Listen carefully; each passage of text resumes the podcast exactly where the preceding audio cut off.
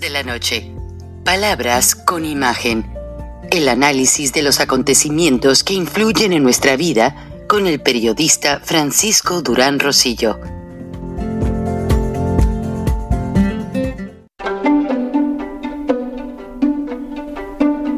Frank Durán Rosillo eh, te saluda y los saluda a todos ustedes, su amiga María Celeste Raraz, para invitarlos a que se suscriban a mi canal de YouTube María Celeste Raraz, tal como mi nombre, donde les informo todas las semanas eh, sobre entrevistas que tienen un tema que ayuda a mejorarnos como personas y de paso son interesantes.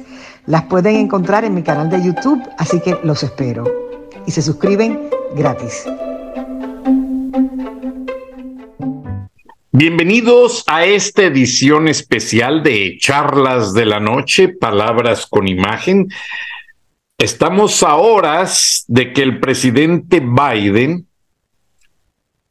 arribe a México para reunirse con Andrés Manuel López Obrador y Justin Trudeau. Tendremos al final del programa breves declaraciones de Justin Trudeau sobre lo que él acordó con Biden proponerle a López Obrador, que en pocas palabras es decirle, hey, no pierdas esta gran oportunidad para los mexicanos de generar empleos, em, más inversión, aprovechar energías limpias. Pero ya saben que López no reacciona, no es racional. Lo que hay detrás de la visita es lo más interesante atrás, arriba, a los lados, así como están cuidando el Air Force One, los bombarderos que van a ir y son bombarderos furtivos. Quiero que me entiendan bien, esos aviones no tienen ni ventanas para que no haya reflejos con el sol. Esos aviones se pierden en el azul del cielo.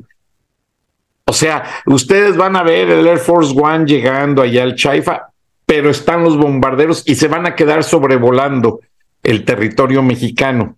Son aviones de inteligencia, van a rastrear narcobunkers. Acuérdense que el Chapo tenía sus casas de seguridad con su túnel. Al Chapo lo veían entrar por la calle Morelos, haga de cuenta, ahí en Sinaloa, y hasta le podían poner ahí los policías y el ejército un clavo y no lo veían salir en semanas y decían qué raro. Y de repente el Chapo, el Chapo Guzmán pues ya andaba en, en otro estado.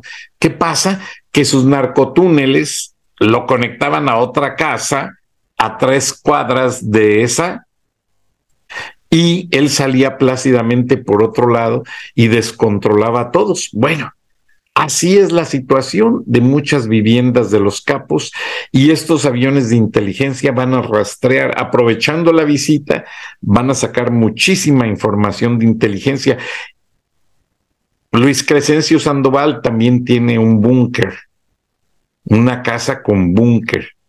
Esto quiere decir pues que son habitaciones gruesas como las tenía Saddam Hussein, que decía que no lo iban a encontrar nunca, pero ya sabemos todos la historia.